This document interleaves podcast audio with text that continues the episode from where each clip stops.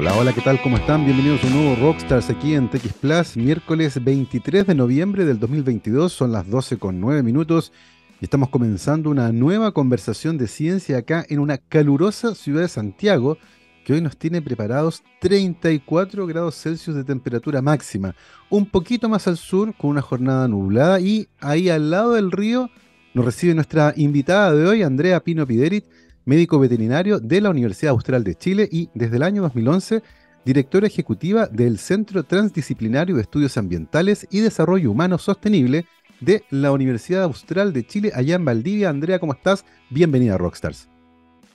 Hola Gabriel, estoy bien, muchas gracias. Justamente con un día nublado, pero bastante agradable porque las temperaturas eh, los días pasados estuvo bien alta, eh, aunque normal en esta época en Valdivia.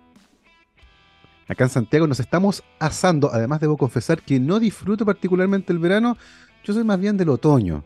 Esa es la estación del año que más me gusta porque la primavera además me produce alergia. Así que tengo algunos problemas ahí con las estaciones. Eh, hoy, Andrea, vamos a conversar de hartas cosas bien entretenidas. En el centro de la conversación, una noticia de la cual se conversó mucho durante la semana y que tiene que ver con este hito de que la población mundial alcanzó los 8 mil millones de habitantes y todo lo que eso implica, particularmente vinculado con las actividades que ustedes hacen ahí en el centro. Pero me gustaría entender primero cómo llegas, eh, Andrea, a donde estás. Tú estudiaste primero medicina veterinaria. Cuéntanos un poco con qué idea entraste a estudiar esta carrera.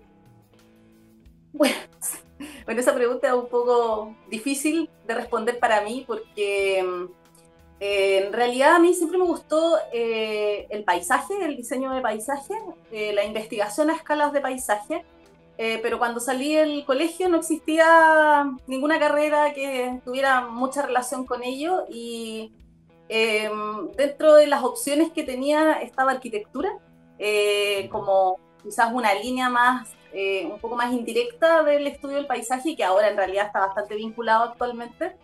Eh, pero finalmente decidí veterinaria, eh, pero siendo honesta, especialmente porque yo me moví desde Santiago y Valdivia me parecía un lugar habitable, como estábamos conversando recién, eh, una ciudad a escala humana, por lo tanto el bienestar de las personas acá es bastante mejor o superior que por ejemplo en Santiago en general, comparando con la mayoría de la población.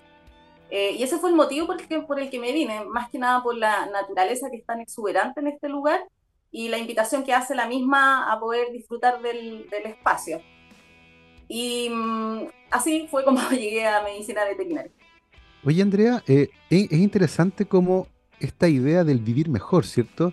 En una ciudad que fuera habitable a escala humana, más, más amable, mejor diseñada, que permite vivir mejor. Eh, es una visión que es re interesante eh, pero imagino que las herramientas que adquiriste en la carrera de medicina veterinaria también son relevantes. Y una más se encuentra ahí con un mundo, porque para muchos, y lo hemos conversado antes con otros médicos eh, veterinarios, para muchos la medicina veterinaria es sinónimo de eh, las mascotas, la clínica de perritos y gatitos y qué sé yo. Pero el mundo de la medicina veterinaria es tremendamente grande. Eh, y tienen varios aspectos que son súper interesantes que se vinculan, por ejemplo, con problemáticas que están relacionadas con el aumento de la población mundial, el uso del suelo, el cambio en el uso del suelo, la convivencia con la naturaleza, esto de One Health, por ejemplo, que viene justamente del mundo de la medicina veterinaria. ¿Qué aspectos de la carrera fueron los que más te sorprendieron y que hoy te permiten vincularlo, por ejemplo, con las actividades del centro? Mira, yo diría que fundamentalmente eh, es la, por un lado, es como la aplicación de la visión de salud de la, idea o la definición de salud a una escala planetaria, por ejemplo, o de ecosistema o de población de alguna especie natural. Eh, y también algunos y en realidad bastantes aspectos de salud pública que eh, son fuertemente desarrollados, por ejemplo ahora que eh, estamos todavía, pero con cada vez menos intensidad, con un control mejor y mayor de la pandemia por COVID, el, el COVID fue una zoonosis y las zoonosis son motivo de preocupación en la medicina veterinaria y en especialmente en el campo de la salud pública, que es donde eh, muchos veterinarios o veterinarias que eh, salen de la, de la, carrera como profesional se dedican a ese, a ese campo, a ese campo de trabajo. Pero también eh, a mí un detalle que me, me, me llama mucho la atención es que en el área de la conservación biológica, por ejemplo, eh, en Chile ocurre un fenómeno bastante especial y es que la mayoría de quienes han fundado la disciplina en el país eh, alrededor de los 60, 70 en adelante, eh, provienen de la medicina veterinaria. Eso no ocurre en otros países. Normalmente viene dominado el campo de la ciencia biológica y actualmente, por supuesto, que ha cambiado el foco porque ya eh, es imposible eh, seguir negando eh, la coexistencia que, que, hay entre los diferentes formas o tipos de vida que estamos en el mm. planeta. Es decir, la dimensión humana ahora, con eso, eso, era lo que quería decir, que la dimensión humana es parte fundamental también de los esfuerzos de conservación. Tal cual, es nuestra nave de piedra gigante que flota en el espacio y estamos todos. No hay más, de hecho. Eh, y es tremendamente interesante tratar de estudiar cómo compartimos mejores espacios. En ese sentido, Andrea, háblanos un poco de este Centro Transdisciplinario de Estudios Ambientales y Desarrollo Humano Sostenible que tiene la Universidad Austral. Cuéntanos un poco cómo nace este centro y cuáles son sus misiones. Mira, eh, es interesante. Este centro nace el año, entre el año 2001 y 2002. Eh, digo que es interesante porque en ese tiempo eh, estos temas que ahora están tan, tan de moda, como el de moda lo digo, con un tono peyorativo lo digo, eh, el cambio climático, la, la, pérdida de biodiversidad, la deforestación, la degradación de los entornos naturales, de los ecosistemas, la urbanización y el impacto que tiene, la migración campo, campo ciudad, entre tantos otros problemas o problemáticas que en ese tiempo, te estoy hablando, no hace mucho tiempo, 20 años atrás, bueno, depende de cuán joven sea, pero 20 años atrás, 20 años atrás para nosotros es poco tiempo. Y hace 20 años estos temas estaban casi, o sea, todavía se negaba, por ejemplo, la, la influencia antrópica en el cambio climático, todavía se negaba el cambio climático. Todavía había dudas al respecto. Sabemos que existe una corriente negacionista eh, respecto al cambio climático y sobre todo a, las causas que lo originan, mm. pero en general hay consenso científico en que el cambio climático existe y que desde el siglo XIX se, eh, se marca eh, un aumento creciente de las temperaturas a nivel planeta. y este, este, este, centro entonces aparece cuando estas conversaciones todavía eran parte de la ciencia oscura. Eh, y sobre todo porque el centro tiene un, nunca sé si es un adjetivo, sustantivo, hasta verbo, pero es transdisciplinario. Y es un carácter que, que, lo funda eh, y que, por supuesto, lleno de desafíos eh, estructurales especialmente, pero, pero ese carácter transdisciplinario, eso sí que pertenece al oscurantismo. Yo diría que recién hace como unos cinco años que la transdisciplina se instaló fuertemente en la academia. Es un concepto que está en construcción, es un concepto que, que, va cambiando eh, eh, con el curso de la historia. Eh, por lo tanto, no hay una definición clara actualmente sobre, o sea, yo te podría dar muchas definiciones y qué es lo que yo entiendo por transdisciplina, pero lo que quiero decir es que es un concepto que está en movimiento, eh, lo cual lo hace bastante entretenido y también un poco más complejo. Y el centro nace, eh, eh, esto también es interesante porque nace como un requerimiento de un grupo destacado de, de, destacados académicos y académicas de acá de la Universidad Austral, que ya la mayoría, si no ha fallecido, están jubilados o jubilados. Ese grupo lo que demanda es la necesidad de contar con un espacio dentro de la universidad que superara las fronteras disciplinares para poder eh, comprender y buscar soluciones a problemas que por su naturaleza son complejos, como los problemas ambientales y de desarrollo humano, y que no pueden o no deben ser abordados desde una única mirada o desde un único campo del conocimiento, porque es como eh, ver partes del elefante ves la cola, pero no ves el elefante completo. O cuando estás dentro del bosque, eh, que ves el árbol, pero no ves el bosque. Entonces, eh, la, la, integración de distintas disciplinas, y ahí voy de nuevo con la transdisciplina, eh, lo, lo, lo, que busca cuando quieres hacer algo desde la transdisciplina, generas un nuevo lenguaje, generas un nuevo tipo de conocimiento. Y la transdisciplina ha estado moviéndose desde, digamos, inicialmente una concepción meramente académica, a una concepción actual en la que busca también integrar otras formas de conocimiento que, no solamente son los conocimientos científicos que se generan al interior de la universidad, sino que también conocimientos y saberes locales, populares, de pueblos originarios también.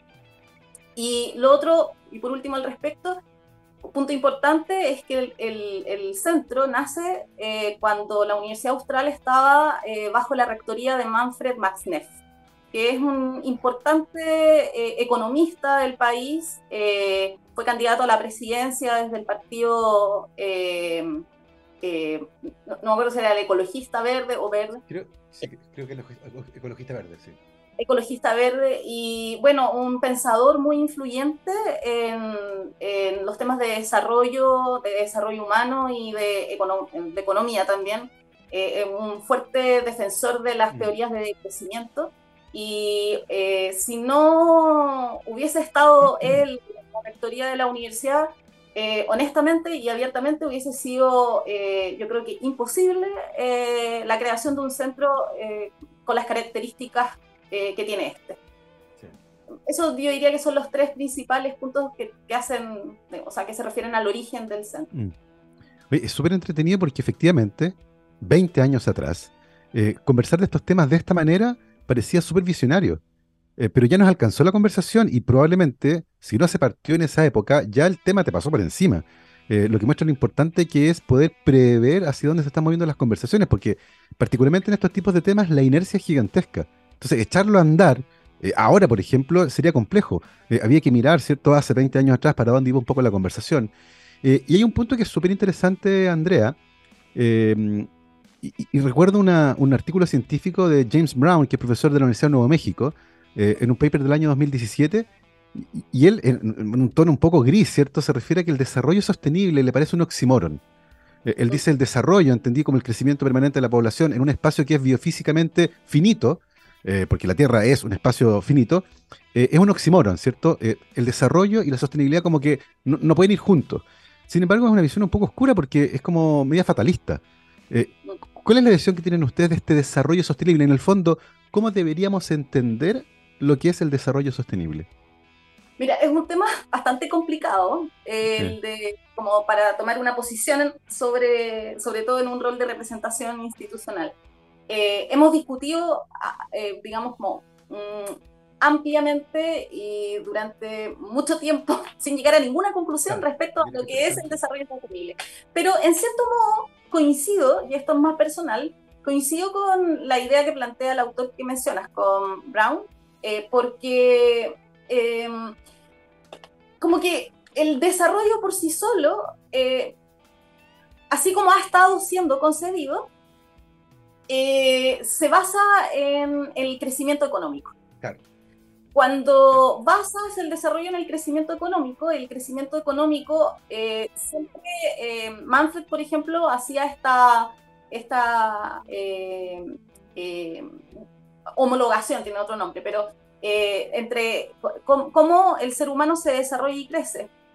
Él, él, lo que decía era que, al igual que nosotros, la economía se crece en un momento y luego debe eh, desarrollarse, pero sin crecer, ¿no?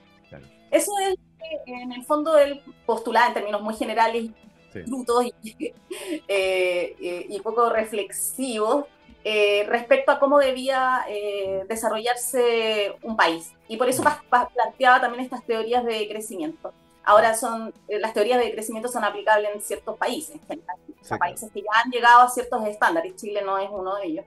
Eh, y, y, justamente entonces se genera esta suerte de contradicción entre lo que es sustentabilidad o sostenibilidad, que tampoco me preguntes por las diferencias conceptuales que podría haber al respecto, porque también son discusiones eternas. Eh, pero, eh, no, pero el otro punto que también genera un poco de, de urticaria con estos conceptos es que ha habido una apropiación de la empresa en el discurso sobre lo que es desarrollo sustentable, así como lo ecológico. Ah, ¿Te has dado cuenta que ahora como existe... Eh, primero es que hay mucha desinformación en la ciudadanía en general, mucha desinformación eh, y también, peor aún, eh, mala información. O sea, mm. circula información errónea muchas veces o, o sesgada, especialmente sesgada, como orientada a todo al eh, comercio, al desarrollo de negocios, a mejorar los índices económicos.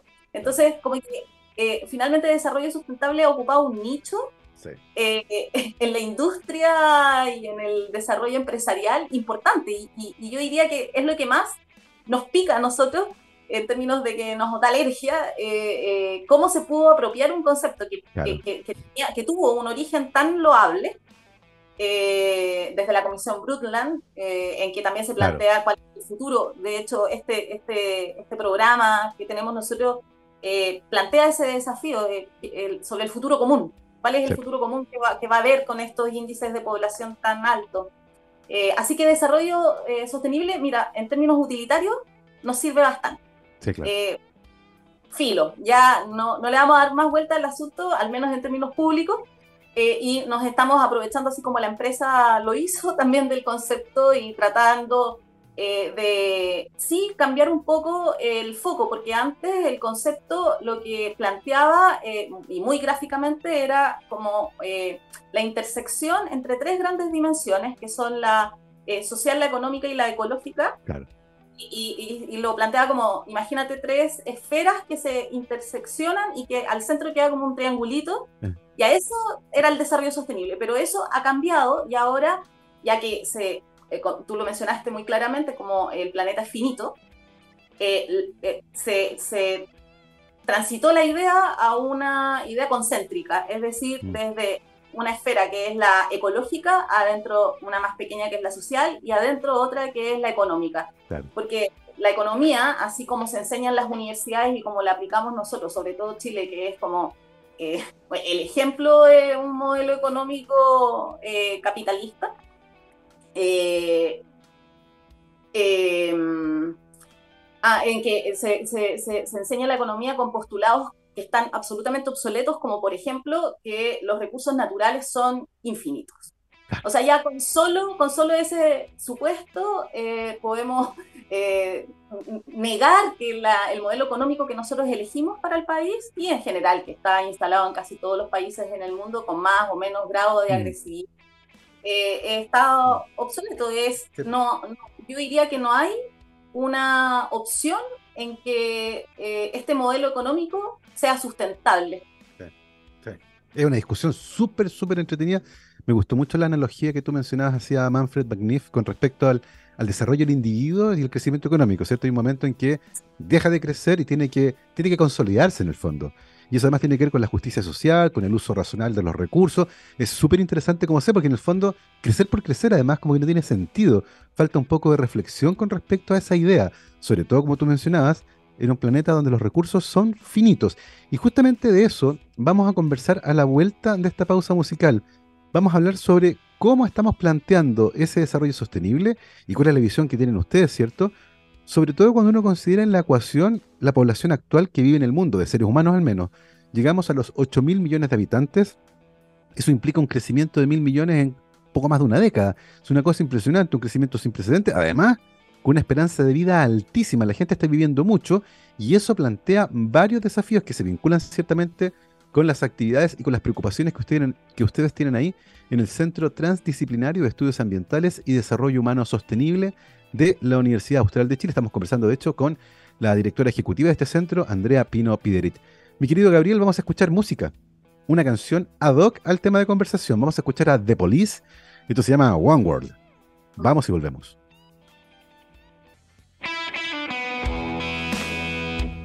12 con 33, estamos de vuelta aquí en Rockstars de TX Plus. Recuerden que nos pueden seguir en todas las redes sociales donde nos encuentran como arroba TXPlus, TXSPLUS. Y hoy, miércoles 23 de noviembre, estamos conversando con Andrea Pino Piderit, médico veterinario de la Universidad Austral y desde el año 2011, directora ejecutiva del Centro Transdisciplinario de Estudios Ambientales y Desarrollo Humano Sostenible de la Universidad Austral de Chile, allá en Valdivia. Eh, Andrea, hace pocos días atrás eh, leíamos la noticia que la población mundial había alcanzado los 8 mil millones de habitantes. Eh, es una cifra bien impactante, sobre todo considerando los impactos que esa enorme cantidad de habitantes van a tener sobre nuestras vidas, sobre los ecosistemas, las formas de producción, los recursos naturales, lo que implica para la contaminación ambiental. Eh, cuéntenos un poco, Andrea, desde el centro, ¿cómo ven ustedes esta noticia y qué aristas, por ejemplo, les parecen más interesantes? Mira, eh, habiendo estudiado un poquito antes de la entrevista, yo veo como dos grandes, una contradicción debido a como dos grandes formas de ver el problema.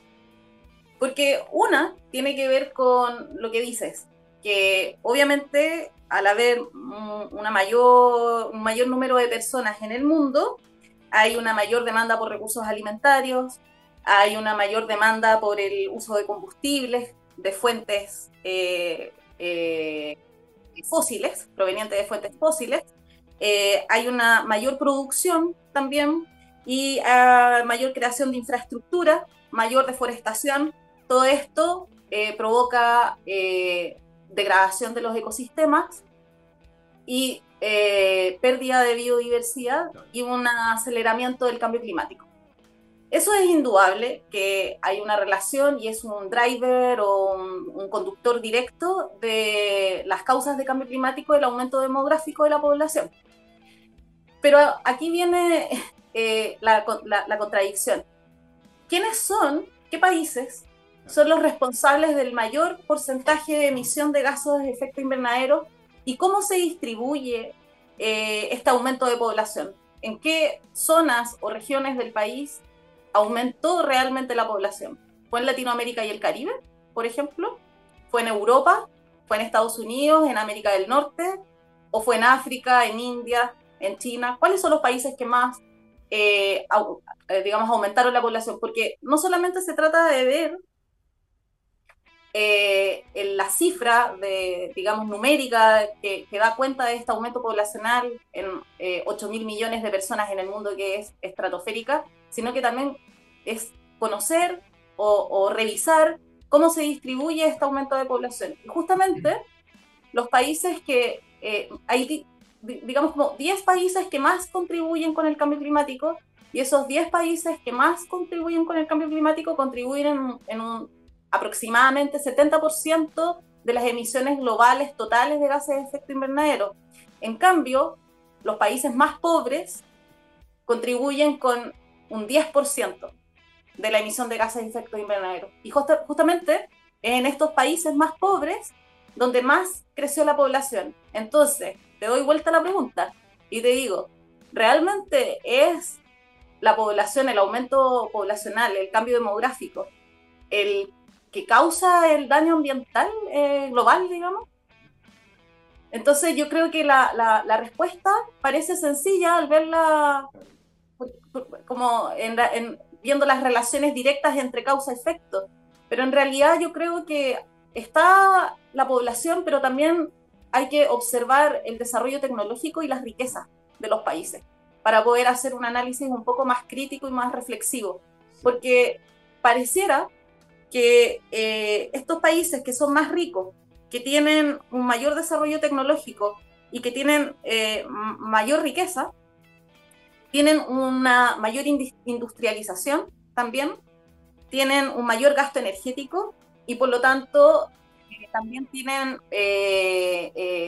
mayores índices de contaminación.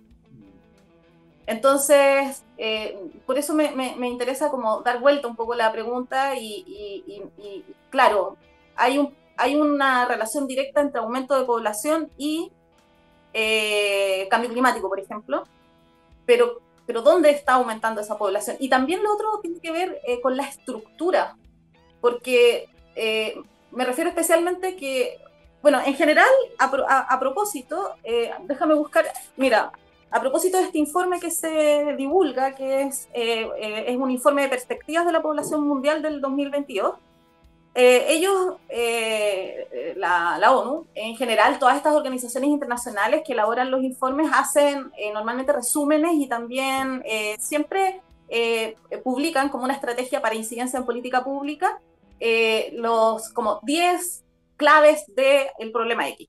Mm. Entonces, en este caso, eh, entregaron los 10 mensajes claves de, este informe de perspectiva y en particular hay algunos que me gustaría destacar porque, por ejemplo, dice, la población continúa creciendo. pero el ritmo de crecimiento se está desacelerando. En general, exacto, entonces, y, en general, eh, excepto en algunos países que los tengo listados, pero que no sé dónde lo tengo listado, pero en general África subsahariana, Pakistán, etcétera, son los países donde se está, eh, donde todavía hay eh, aumentos en la tasa de, fecundidad y por lo tanto nacen más de los que mueren y es los, países donde hay un aumento de la población. En los otros países, eh, eh, siguiendo, eh, digamos, la tendencia marcada por Europa, hay una detención en el crecimiento poblacional, hay una baja en el crecimiento poblacional y hay un envejecimiento de la población además. Lo cual también trae ciertas repercusiones. No sé, no le he dado mucha vuelta qué tan ambientales traerá ese cambio en la estructura, pero sí sin duda en términos de economía. Eh, especialmente lo que se refiere a las pensiones y a, la seguridad en temas de salud, acceso, calidad, etcétera, que va a significar aumentos importantes de presupuesto de los países para poder eh, enfrentar estos temas. Oye, es tremendamente interesante porque las implicancias son en todas las áreas. Eh, y tú mencionaste la pasada, son algunas que tienen que ver, por ejemplo, con las temáticas ambientales, con la emisión de gases de efecto invernadero, con la necesidad de producir alimentos, pero también con cosas como, por ejemplo, cómo los estados van a financiar la vejez cada vez más larga de cada vez más personas. Y eso ciertamente va a ser problemático. Eh, Andrea, mencionamos en, la primera sección eh, estos fenómenos de migración que había desde el campo hacia las ciudades en décadas anteriores. Pero particularmente a propósito de la pandemia, hubo también mucha migración de las ciudades a zonas rurales. Eh, y recuerdo, por ejemplo, lo que está ocurriendo en zonas cercanas a Puerto Varas, donde se comenzó a parcelar terreno agrícola valioso, ¿cierto? degradando el paisaje, fragmentándolo, em, produciendo además un mal uso de la ley, ¿cierto? Y de hecho el SAC tuvo que salir al paso, el Ministerio de Agricultura tuvo que salir al paso para que se respetara la norma, porque esas no son, no son casas con patio grande, son parcelas que tienen terrenos que deben ser usados con fines agrícolas. Eh, ¿Cómo ven ustedes, por ejemplo, esto que ha ocurrido, este fenómeno de la migración ahora de ciudades a zonas rurales y con el impacto que eso tiene, por ejemplo, en la fragmentación del paisaje, en el uso de los recursos, sobre todo considerando la escasez de agua. ¿Cómo ven esa problemática ustedes? Mira, así como buscándole el lado positivo, que es lo único que positivo que yo veo. Eh, se rejuvenece la población del campo. Lo, único positivo, por lo tanto, hay más eh, mano de obra y fuerza laboral para desempeñar funciones. Ahora, el perfil del que se está yendo al campo no precisamente es un campesino o un agricultor, así que no sé qué tan positivo sea la, observación.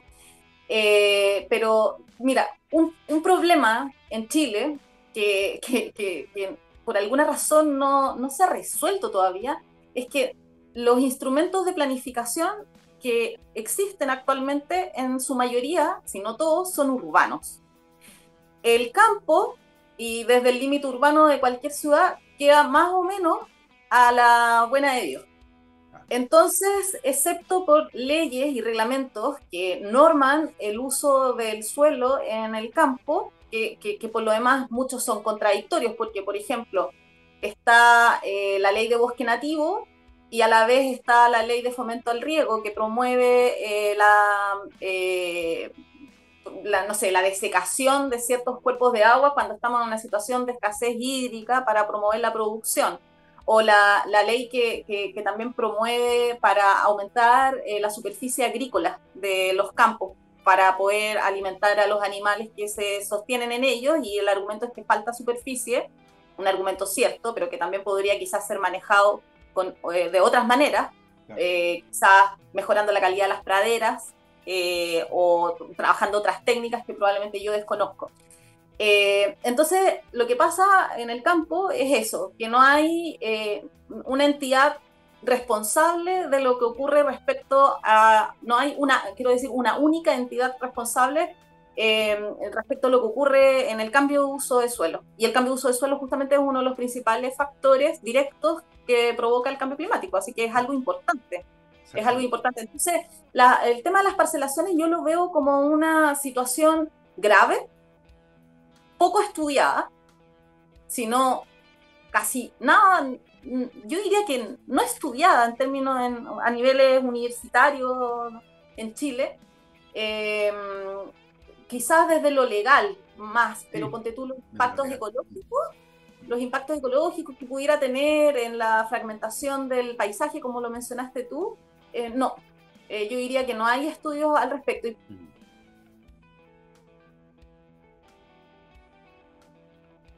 Andrea, se te silenció el micrófono. Eso.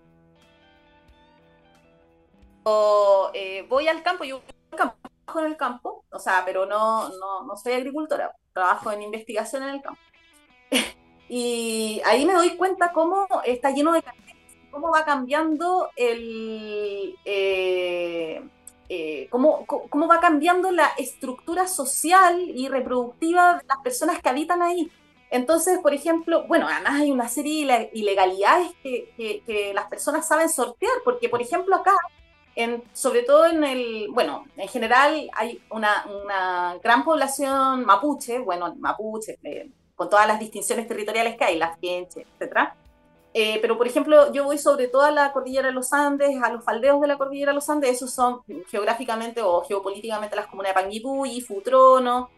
Eh, ahí hay una gran población mapuche y hay una ley que prohíbe la venta de que sean con propiedad mapuche, pero de alguna manera sortean eh, esa ley y, la venden.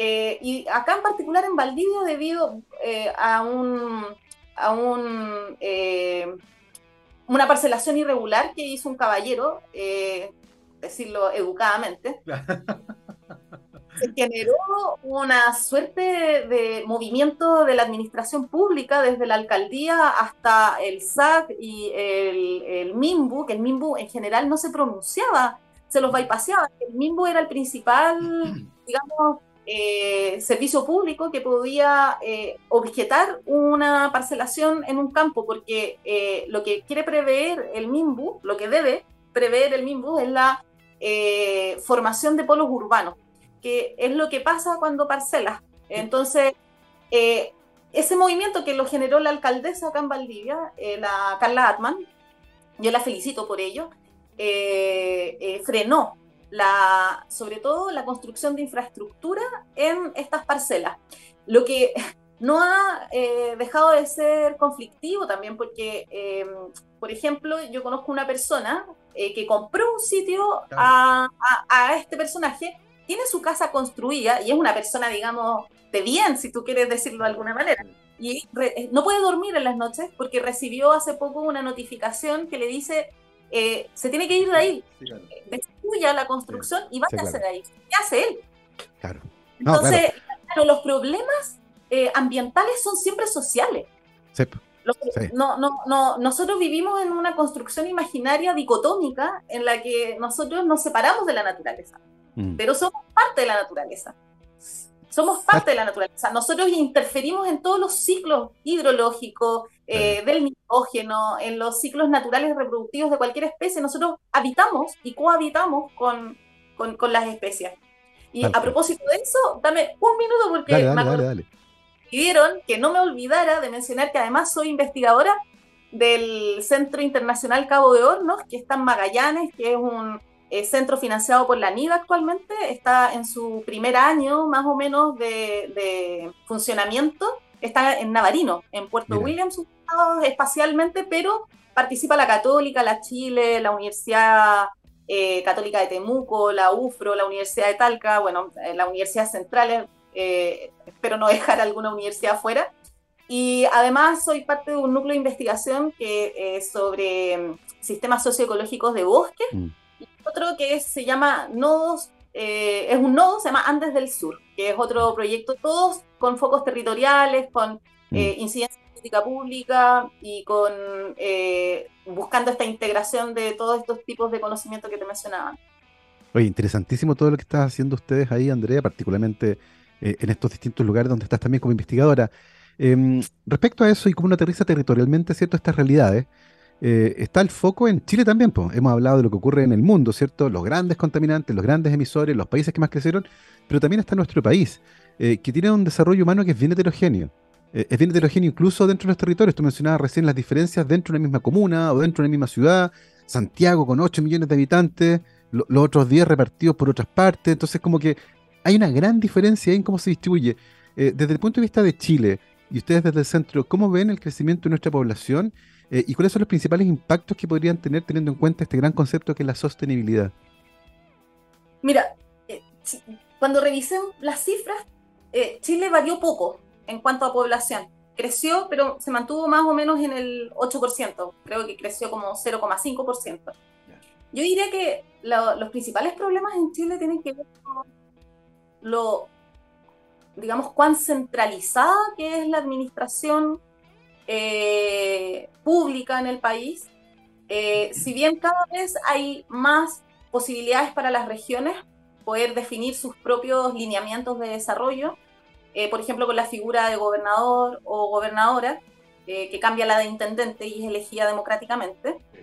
Eh, son pasos bastante eh, pequeños y a un ritmo muy lento, yo diría, en, relación a los desafíos que tiene el país. Yo creo que el país, eh, porque si uno revisa los informes, el país está como posicionado en un buen lugar respecto a las medidas, por ejemplo, que toma sobre el cambio climático. Pero yo diría que hay ahí como una especie de maquillaje que, la información que se presenta, y esto es una opinión personal y me hago cargo de ella, que la información que se presenta a, a, estas instancias internacionales es buscar y hacer calzar con, lo que, con las metas que se proponen. Pero no son acciones que están necesariamente destinadas al cumplimiento de esas metas, excepto, y podría mencionar eh, eh, todos estos programas que tienen que ver con la descarbonización de la matriz energética en el país. Eh, y la tendencia a la carbono neutralidad, que podría ser un programa que uno eh, menciona y que tiene que ver con cerrar con, a, ciertos plazos, digamos, las, centrales, eh, las termoeléctricas, qué sé yo. Pero ojo, que en una situación de crisis, por ejemplo, Alemania, que es un país verde, característicamente verde y con un desarrollo de energías renovables importante, a propósito de la guerra que hay entre Rusia y Ucrania y que se vieron, por lo tanto, eh, eh, restringidos en el uso del gas, principal fuente energética actualmente en el país, eh, tuvieron que posponer, por ejemplo, los cierres de las últimas centrales nucleares. posponer, y bueno, y de hecho, cuando ellos, me refiero a, a las autoridades políticas, que además allá en Alemania también integran mucho de a la ciencia en la, toma de decisiones, a diferencia de acá. Eh, eh, está la opción, o sea, cuando discuten cuál es la mejor opción, si es que eh, nos seguimos con carbón o optamos por una solución basada en, la, en, fuentes nucleares, en la energía nuclear, la mejor, porque es menos contaminante, es la nuclear. Entonces, es menos contaminante, pero es más, eh, eh, es más insegura. O sea, están como los antecedentes, son focos también de, lo, hemos visto ahora en las últimas eh, noticias que nos llegan acá a, Chile respecto a, los bombardeos que están teniendo las centrales nucleares en Rusia o en Ucrania como método de, amedrantamiento y también de generar inseguridad, bueno, en el país pero también a nivel global, pues una forma de presión. Entonces, terminar con las centrales nucleares, además de eh, todos los otros eh, impactos que puede tener en términos geopolíticos, son también relevantes. Eh, y bueno, y la discusión, lo que quiero decir es que depende del escenario y el contexto en el cual se encuentra cualquier país, la decisión que va a tomar. En el caso de Chile, que también importamos gas, imagínate, ciertamente se convierte además en un problema, como decís tú, estratégico, eh, de cómo uno quiere plantear el futuro del desarrollo del país sin hipotecarlo también, pero además teniendo en cuenta todos los impactos que eso puede tener. Eh, es bien interesante esta, esta conversación con respecto a la población que ha alcanzado nuestro planeta, eh, mezclada también con otros factores como la extensión en la esperanza de vida, lo que genera un montón de problemáticas muy interesantes que tenemos que asumir. se proyecta además que la población mundial no debería seguir creciendo con la tasa que hemos visto hasta ahora, debería empezar un poco, ¿cierto?, a estabilizarse. Eh, lo, que, lo que ciertamente tampoco es tan tranquilizador. Eh, muchas de las problemáticas vinculadas con este, con este aumento de la población van a seguir ahí. Eh, en ese sentido, Andrea, y ustedes desde el centro, ¿cuáles proyectan que son las temáticas más relevantes dentro de esta área para el futuro? Mira, yo creo que, y, y, no es tan distinto en un escenario en que no habían 8 mil millones de personas. O sea, eh, terminar con la brecha que hay entre los más ricos y los más pobres. Esa, esa suerte de inequidad genera una, eh, un sinnúmero de otras consecuencias. Mm, eh, la, también la equidad de género. Mm. también tiene que ver con el acceso a salud garantizado y, por ejemplo, a los temas de planificación familiar. Eh, y, control de natalidad a través, voluntario por supuesto, a través de eh, diferentes procedimientos anticonceptivos que hay. Mm. Eh, la planificación, lo comentábamos en un momento, la planificación es un, es un, tema que es un desafío desde hace tantos años y todavía en el país no se resuelve. lo, Pusimos los ejemplos de las parcelaciones. Em, también, mira, no es solo descarbonizar la matriz, es cambiar la escala no, no, queremos plagarnos de, al menos en, nuestra opinión, eh, no queremos plagarnos de grandes instalaciones o superficies tremendas con paneles fotovoltaicos. ¿Por qué no pensar en, comunas que se autoabastezcan, que, que sean eh, autónomas energéticamente? Eh, también son, eh, y, hay algo que no he tocado y que yo creo que es lo más importante, que, no, que, va a cerrar la, entrevista, va a quedar para otra conversación, que tiene que ver con lo, porque nosotros siempre enfocamos estos problemas como si hubiese una solución tecnológica mm. detrás. Las hay, pero en realidad el problema es cultural. Los problemas que nos, que, que nos tienen así como, como, como nos tienen tiene que ver con los pilares culturales que sustentan a, la población, a las distintas poblaciones en cada uno de los países, en cada uno de los territorios, en cada una de las comunas. Y eso, eso es lo que, podría, como yo te hablaba, que habían causas directas del cambio climático, esta es una causa indirecta, pero es una causa indirecta que hay que eh, trabajar, hay, que, hay, que, hay que abordar.